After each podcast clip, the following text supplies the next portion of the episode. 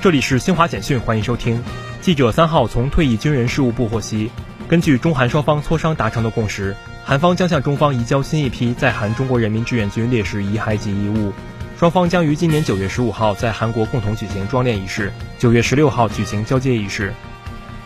二零二二全国工商联主席高端峰会暨全国优强民营企业助推黑龙江高质量发展大会二号在黑龙江哈尔滨举行。全国政协副主席、全国工商联主席高云龙出席会议并讲话。台湾地区流行疫情指挥中心三号公布新增三万两千六百八十一例新冠肺炎确诊病例，包括三万两千五百六十七例本土病例及一百一十四例境外输入病例。确诊病例中新增八十八例死亡。